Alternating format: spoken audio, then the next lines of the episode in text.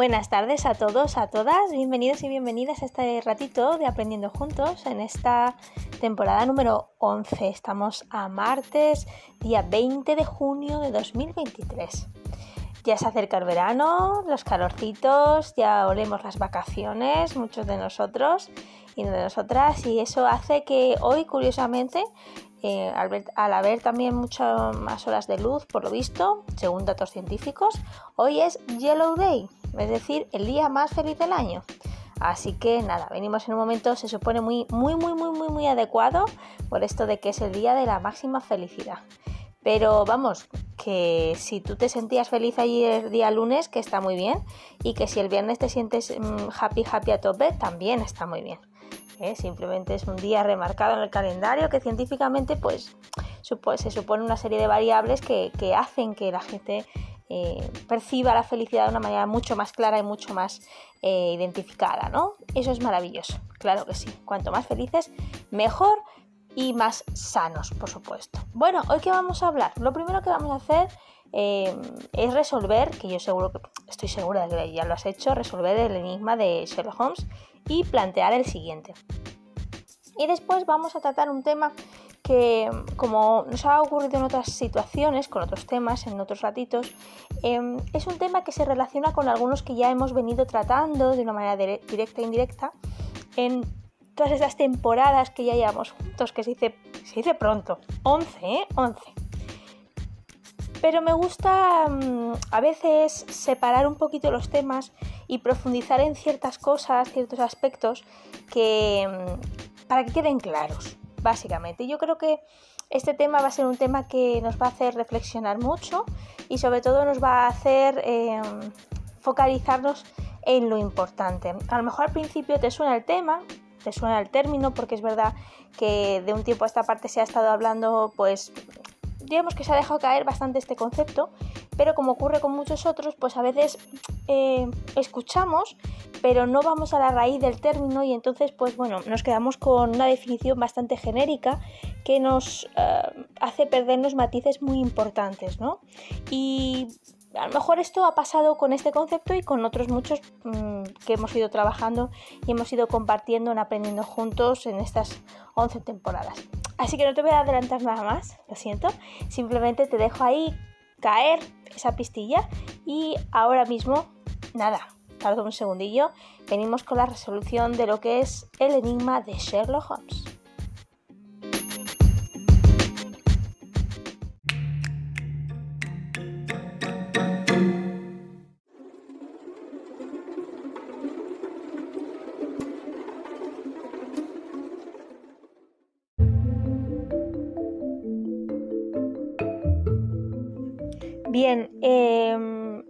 El título del enigma era El largo lanzamiento y voy directa a la respuesta. Tenía que tirar la pelota verticalmente, o sea, hacia arriba.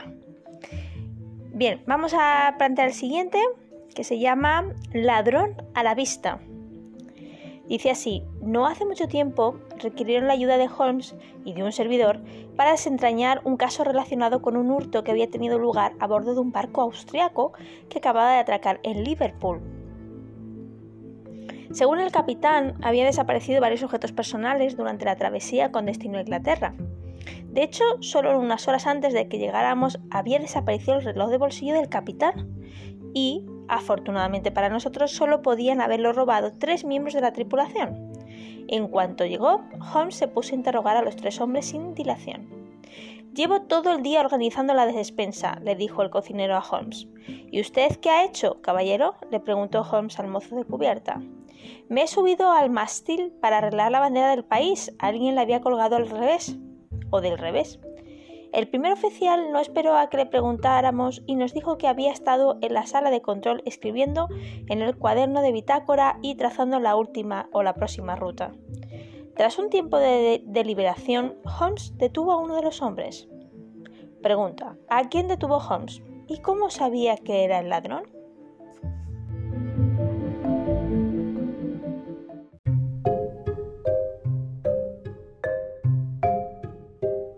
Bueno, Ya hemos hecho nuestro momento de agilidad mental, nuestro pensamiento divergente, nuestro momento de, atención, de memoria, de velocidad de procesamiento, nuestra gimnasia neuronal, por decirlo de alguna manera.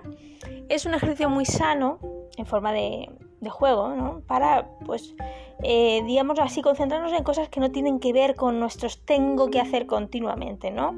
Es una pausa productiva, pero no productiva porque em, está dentro de un trabajo, sino simplemente el hecho de presentar retos al, cerebro eh, con el fin simplemente de retarlo, sin nada más. No, no, hay, no hay un más allá, no hay un, un objetivo que conseguir, un, un, aspecto que trabajar en equipo, ni una comisión que recibir por ello, sino simplemente el hecho de entrenar nuestra mente de vez en cuando, oxigenarlo con retos nuevos, información nueva y desarrollar habilidades que poco a poco se están entumeciendo de alguna manera por estas prisas y por las multitareas, ¿no? Así que tómatelo como una especie de divertimento, de momento de relax, en el que simplemente tu mente piensa y ya está. Y piensa y deduce y encuentra una posible eh, solución, ¿no? Una solución con los datos que te damos.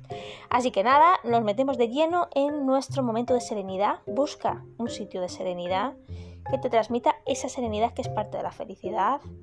Respira. Oxigénate. Vamos a disminuir poco a poco el ritmo de nuestros pensamientos, liberar nuestras tensiones con esa respiración, abre nuestro corazón, porque vamos a entrar en un momento de aquí y ahora de autocuidado, de comprensión de cosas simplemente por hecho de crecer, por hecho de aprender, por hecho de desarrollarnos, de nutrirnos de alguna forma, no solamente físicamente, sino a nivel cognitivo y a nivel incluso afectivo y emocional, porque todos estos temas nos ayudan también en ese aspecto. Así que ya dentro de esa fase vamos a, trabajar hoy con un tema que se llama responsabilidad afectiva y cómo aumentarla según psicoglobal.com. Es un blog de, bueno, este artículo es del 22, perdón, de junio de 2022. El concepto de responsabilidad afectiva no es algo del que se suele hablar demasiado. Sin embargo, es un aspecto clave si queremos tener relaciones saludables. Como veremos en este artículo, la responsabilidad afectiva puede definirse como tener en cuenta lo que sienten los demás mientras también tenemos en cuenta lo que sentimos nosotros. En otras palabras, es ser responsable con nuestras propias emociones y la de los demás. En este artículo hablaremos ampliamente sobre este tema. Para ello definiremos la responsabilidad afectiva, comentaremos cuáles son los indicadores de una correcta responsabilidad afectiva y finalmente te daremos unas pautas para desarrollarlas. Primero, pregunta, ¿qué es la responsabilidad afectiva? La responsabilidad afectiva, como hemos comentado más arriba, a grandes rasgos podría definirse como ser responsable tanto con las emociones, pensamientos y sentimientos de los demás como con los propios, teniendo en cuenta en todo momento que lo que hacemos y decimos tiene siempre consecuencias en otras personas. Y resalto lo de siempre, porque a veces... Eh, eso es o sea, un comentario personal mío. A veces pensamos que no, ¿vale? Entonces, eh, ese siempre es de los siempre o de los conceptos absolutos que sí, que sí están bien colocados. Martínez 2002 la define como tener conciencia de que las relaciones, y en especial los vínculos que se crean en ellas, están formadas por varias personas, no solo por nosotros mismos, y que todas las personas implicadas tienen sentimientos y necesidades. Algo que debemos tener presente es que podemos hablar de irresponsabilidad afectiva, cuando alguien tiene un patrón reiterado de falta de responsabilidad afectiva. Entonces, en otras palabras, que de vez en cuando actuemos de manera irresponsable no significa que tengamos irresponsabilidad emocional. Otro aspecto que deberíamos considerar y que también menciona Martínez 2002 es que hemos normalizado muchas conductas que no cumplen con la responsabilidad afectiva. Pero esto no quiere decir que sean normales. Por ejemplo, tenemos tendencia a contestar en muchas ocasiones con tú verás. Esto, en muchas ocasiones y dependiendo del contexto, no suele ser una, una respuesta responsable a nivel efectivo. ¿Cuáles son los indicadores de una, correcta responsabilidad afectiva? Como te imaginarás, la responsabilidad afectiva implica muchas cosas diferentes. A continuación, enumeraremos, aquellos, aquellos componentes más importantes. Seguro que te suena, porque ya los hemos ido tratando en, en otros ratitos. Primero, empatía, como no. La empatía, como ya vimos en otro artículo que menciona en el blog, consiste en tener la habilidad y la capacidad para poder identificarse con otras personas y compartir los sentimientos de estas. Una persona con una correcta responsabilidad afectiva debe ser también una persona empática. Es uno de los requisitos más importantes. Segundo, respeto. Ser considerados con los demás es también de vital importancia. Aunque no estemos de acuerdo con la opinión o los sentimientos de alguien, si no nos perjudican, es necesario respetarlos para poder considerar que somos personas responsables. Comunicación y escucha activa. He aquí otro de los dos indicadores más considerables o indicadores más considerables. El comunicar cómo nos sentimos y cuáles son nuestros sentimientos es igual de relevante que saber escuchar de manera correcta los de los demás. Consenso. Muchas veces habrá desacuerdos, es decir, lo que queramos o sintamos será diferente a lo que quieran y sientan los otros, y esto puede ser motivo de conflicto. Una persona con responsabilidad afectiva es capaz de llegar a un consenso que beneficie, si es posible, a ambas partes. Poner límites. En el caso de que consideres que la otra persona se está sobrepasando, es importante que sepas poner los límites necesarios. Las personas que tienen una correcta responsabilidad afectiva no tienen reparo a la hora de poner dichos límites. Pensar en las consecuencias de nuestros actos. Otro aspecto clave es tener claro que las cosas que hacemos y decimos tienen consecuencias en los demás. Por ello es interesante reflexionar sobre estas posibles consecuencias antes de tomar decisiones o hacer decir cosas que podrían causar malestar a los demás. Y por último, cuidado. Todo lo anterior supone cuidar a los demás y dejar que los demás nos cuiden a nosotros. En cuanto a qué no es la responsabilidad afectiva, sería carecer de alguno o de todos los conceptos anteriores. Pongamos un ejemplo, perdón, un ejemplo práctico. Imagínate que un amigo se ha enfadado contigo y pretende, pretende que tú adivines qué es lo que le pasa. No está siendo responsable a nivel efectivo. La responsabilidad implicaría la empatía y la comunicación, cosa que no estarían presentes en este ejemplo. ¿Qué puedo hacer para desarrollar la responsabilidad afectiva? Si quieres tener una correcta responsabilidad afectiva, te recomendamos que sigas algunas de las siguientes pautas. Primero, desarrollar la empatía. La empatía y el respeto son dos de las premisas de la responsabilidad afectiva. Por un lado, para desarrollar la empatía es importante que desarrolles la escucha activa, que no prejudes a la gente y que intentes entender tanto a ti mismo como a los demás. Segundo, desarrolla el respeto. Es relevante que aprendas a respetar las opiniones y necesidades de otras personas, aunque no estés del todo de acuerdo con ellas. Si esas personas no dañan a nadie con sus opiniones y necesidades, debemos respetarlas. Tercero, desarrollar las habilidades sociales y la comunicación asertiva. Como habrás podido intuir, las personas que tienen responsabilidad afectiva son aquellas que son asertivas. Por ello, es fundamental desarrollar la asertividad y ahí pone el nombre de, un, de uno de los, de los artículos que habla sobre comunicación asertiva, mejorar la asertividad. Analiza las consecuencias de tus actos. Como hemos comentado en el apartado anterior, una persona que tiene responsabilidad afectiva sabe analizar cuáles son las consecuencias de sus actos. Por ello es crucial que antes de actuar te pares a reflexionar cuáles son las consecuencias de las cosas que dices o que haces. Siguiente, Aprende a incluir los conflictos en el día a día. Discutir no está bien, perdón, discutir siempre no está bien, pero en las relaciones no todo es, favorable e idílico. Por ello, que se creen conflictos de vez en cuando es saludable y tenemos que aprender a vivir con ellos. Evitar los conflictos o generarlos siempre que tenemos ocasión no son indicadores de una buena responsabilidad afectiva. Conclusiones. La responsabilidad afectiva es algo que para muchas personas es desconocido. Sin embargo, es fundamental, ya que es uno de los pilares para tener relaciones sanas, tanto con los demás como con uno mismo. Detrás de la irresponsabilidad emocional estarían comportamientos como por ejemplo el stalking, hunting, breadcrumbing, ghosting, etc., que tanto nos perjudican.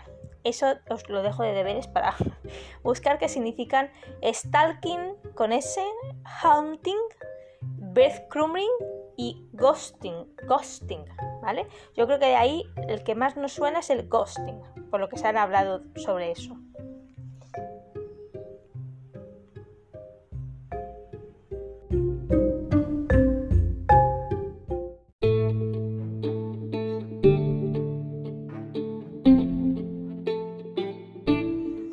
Para terminar, me gustaría citar eh, un artículo de la mentesmaravillosa.com que se titula ¿Qué es y qué no es la responsabilidad afectiva? Eh, está escrito verificado por la psicóloga Valeria Sabater en noviembre de 2022. Como para, digámoslo así, hay, hay información compartida, aspectos explicados en, ya en el artículo anterior y para no redundar la información y gestionar mejor el tiempo voy a ir directamente a la parte em, directamente a la parte que pone que no es la responsabilidad afectiva, ¿vale? Para intentar completar y que nos quede claro lo que sí, eh, a qué nos estamos refiriendo con responsabilidad afectiva. Y dice, la pregunta es, ¿qué no es ser responsable en materia afectiva? Llegados a este punto es muy probable que más de uno se diga aquello de, sí, yo soy una persona con una buena responsabilidad afectiva. La verdad es que son pilares fáciles de entender, son ideas que gustan y cuya música ya nos suena, pero que no es fácil de llevar a cabo. Aunque nos cueste creerlo, muchos entendemos la teoría y fallamos en la práctica. Por ello es importante hacer un pequeño repaso sobre lo que no es responsabilidad afectiva. Primero, tú no eres responsable de absolutamente todo lo que siente y le ocurre, en este caso habla de tu pareja, pero sabemos que la responsabilidad afectiva puede ser familiares, amigos, etc. Muchas veces, aunque nuestra comunicación, actitud y conducta sean las más respetuosas y afectuosas, la otra parte puede no ser feliz hay múltiples factores que escapan a nuestro control. Segundo, la responsabilidad efectiva no significa descuidar mis necesidades para priorizar las de mi pareja en este sentido o extensible a los demás. Si hay un elemento que define esta dimensión es equilibrio, igualdad y reciprocidad. Amor no es sacrificio, amor es crecimiento. Tercero, ser responsable afectivamente no te convierte en un dependiente emocional. La manera en que se siente el otro debe importarte, pero no determinarte hasta el punto de invalidarte. Cada miembro de la pareja es primeramente responsable de sus propias emociones. Las atiende y regula por su propio bienestar y después para lograr una buena convivencia con los demás. Para concluir, pocas artesanías relacionales y de la convivencia son tan importantes como la referente a esta dimensión. Todos deberíamos afinar, mejorar y potenciar mucho más el pilar de la responsabilidad emocional y nuestra inteligencia emocional. Totalmente de acuerdo con esta parte también de este artículo tan interesante de La mente es maravillosa. Bueno, hasta aquí os he dejado pinceladas la responsabilidad em, eh, afectiva. Em, es, es, verdad que pues, muchos conceptos no suenan, pero eh, más que seguir ahondando sobre la teoría de la responsabilidad afectiva, sería bueno y recomendable que te plantaras y dijeras eh, qué es para mí la responsabilidad afectiva, qué lugar tiene en mi, diario vivir, eh, lo practico, no lo practico, practico parte de los elementos que la definen, practico en su totalidad, pero todavía estoy perfilando en qué proceso me encuentro son muchas preguntas, yo lo sé, pero desdichadamente, mm, si simplemente nos quedamos en la teoría, eh, es lo que decía el artículo, sabemos mucho, pero practicamos poco. Y en nuestro día a día lo que realmente vivenciamos es lo que practicamos. El conocimiento está bien, por supuesto, y hay que conocer, hay que informarse, hay que tener conciencia de lo que estamos hablando y conocimiento, argumentos, por supuesto, pero también hay que saber en qué parte de la práctica nos estamos encontrando.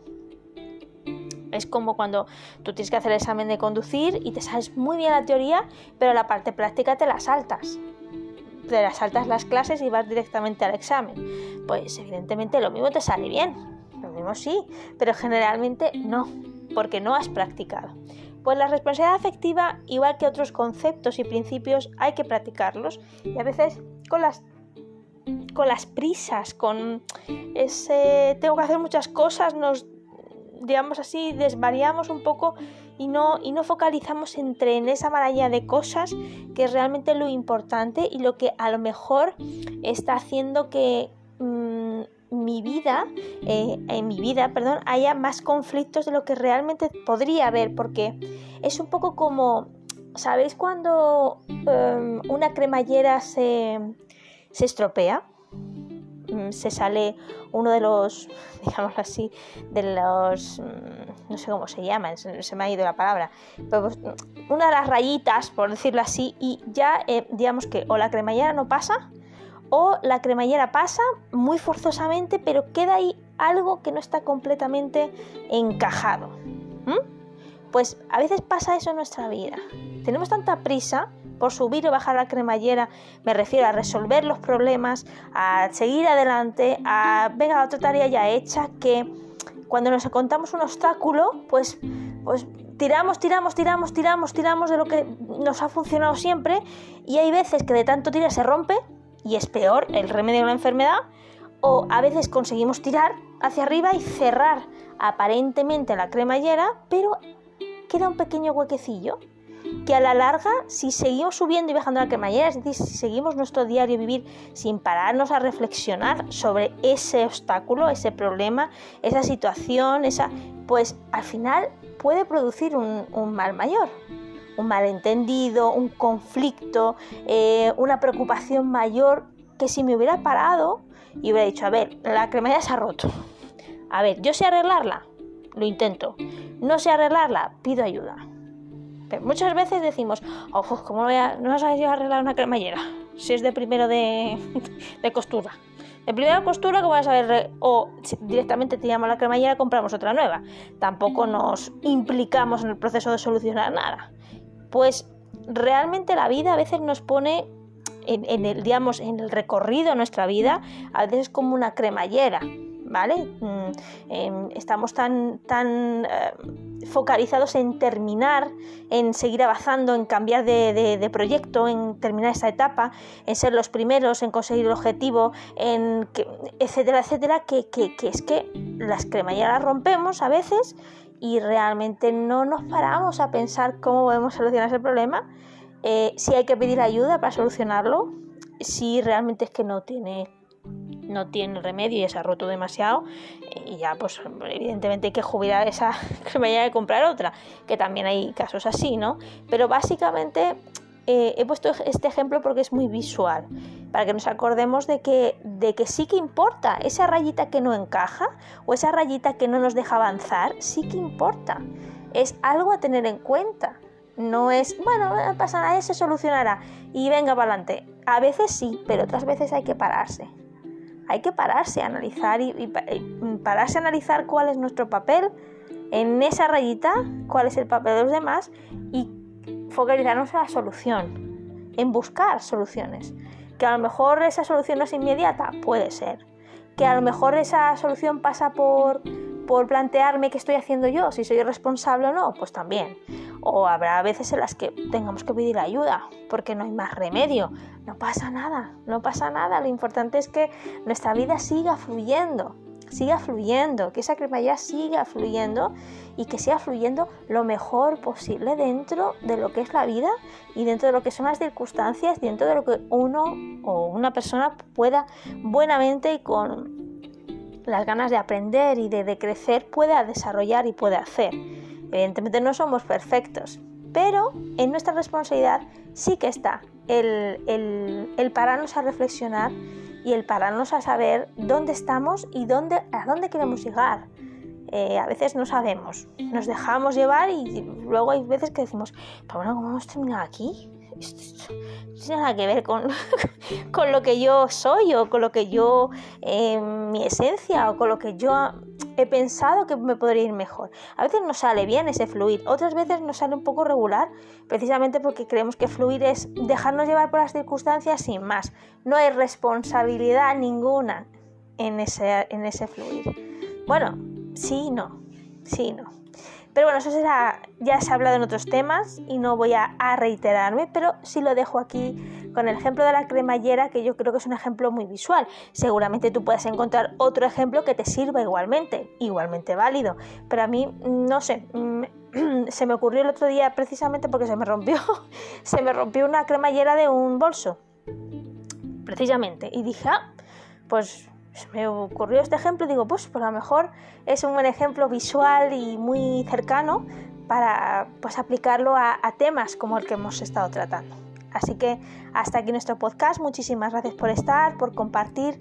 Muchas gracias por, ese apoyo incondicional a este proyecto. Em, es verdad que vuelvo con una frecuencia un poco más irregular de lo esperado eh, o de lo que vosotros estáis acostumbrados, pero no es, es por una buena razón y es que, eh, bueno, estoy en proceso, en un proceso de embarazo, o sea, estoy embarazada. Y bueno, es verdad que con el embarazo, siendo el primero y además siendo totalmente, eh, pues eso, inexperta, pues es verdad que, que el proceso pues está yendo súper mega bien, pero es verdad que hay, días que estoy más cansada, es verdad que con la tripa pues a veces la, respiración para poder hablar es diferente. Y también es un momento en el que pues personalmente junto con mi marido queremos eh, disfrutarlo muchísimo, eh, muchísimo esta, esta, etapa, disfrutar el presente. Y bueno, eso a veces hace que, bueno, pues prioricemos o se prioricen cosas, eh, aspectos que a lo mejor otro momento de nuestra vida pues no sería así. ¿no? Entonces, mm, por eso no os preocupéis si de vez en cuando no, no aparezco con nuestro ratito, eh, no me pasa nada, sino simplemente pues que eh, pues el fluir justamente desde la semana no, no, me ha dado como para poderme sentar plenamente, a, estar plenamente mm, concentrada en, un tema para poder compartirlo. Pero es por una buena razón y por una buena causa, que es, que es la llegada de nuestro bebé, nuestro primer bebé, que es María.